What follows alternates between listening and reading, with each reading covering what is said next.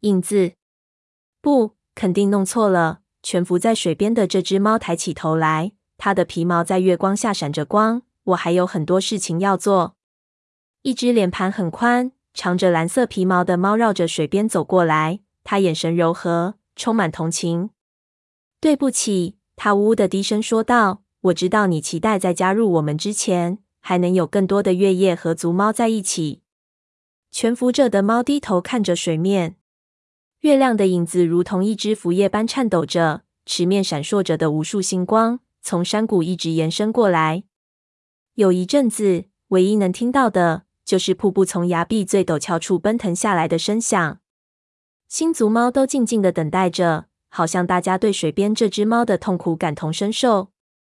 你为族群服务，比一些活得更长的猫都要忠诚。蓝色皮毛的猫接着说：“让你离开它们，肯定显得不公平。”这只蜷伏着的猫抬起头，眼睛亮闪闪的注视这位星族武士。蓝星，我知道这不是你的错，你没有必要道歉。蓝星甩了一下尾巴，当然有必要。你应该知道自己的族猫对你有多感激。是所有的群族。一只黑白花色、尾巴很长的公猫站起身，绕着水边走过来，站到蓝星身边，也包括星族。没有你，我们都无法找到新的家园。它微微低头，以示敬意。水面上的星光随着涟漪摇动起来。潜伏着的这只猫朝他眨了眨眼睛，说：“谢谢你，高星。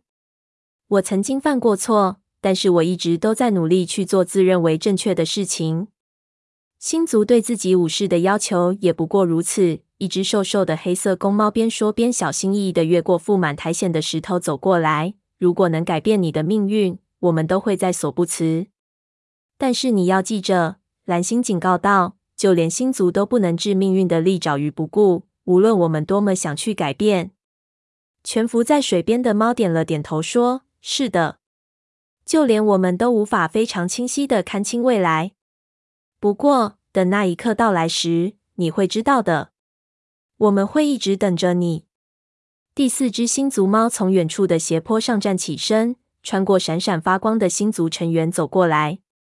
它是一只毛色较浅的公猫，它的下巴歪斜着。无论何时，族群提起那次伟大的旅程，谈到你时，都会充满敬意。它保证道。谢谢你，勾心。蜷伏着的这只猫说道。这四只闪闪发光的武士聚拢过来，他们活着的时候都是族群的族长。你要知道，星族会赋予你力量。蓝星说：“我们不会让你独自面对这一切的。”蜷伏着的那只猫抬起头，看着蓝星热切的蓝色眼睛说：“星族一直与我同在。你的一生如此艰难，还要这样说吗？”高星的声音里满是惊讶。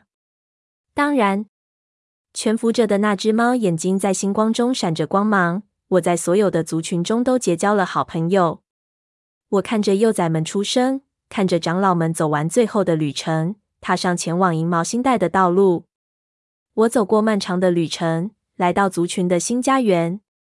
相信我，这一切在我的心里永远不会改变。这只猫说着，顿了一下，再次低头看着水面，说道：“我知道。”你们没有权利让我和我的族群再多待些时间，可我还是忍不住要这样想。蓝星的眼睛眯了起来。年轻的猫接受召唤加入星族，我们都不好受。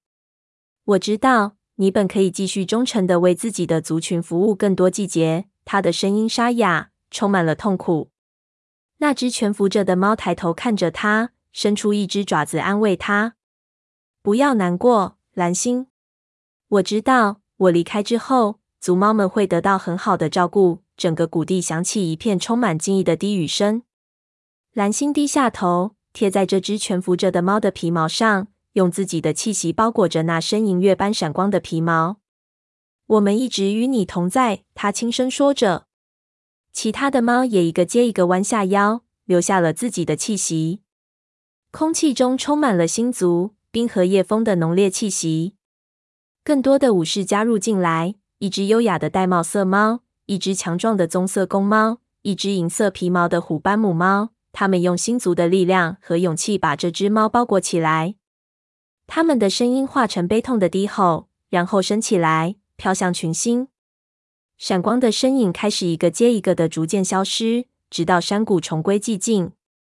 在星光的闪耀中，只剩下一只猫，一动不动地蜷伏在水池边，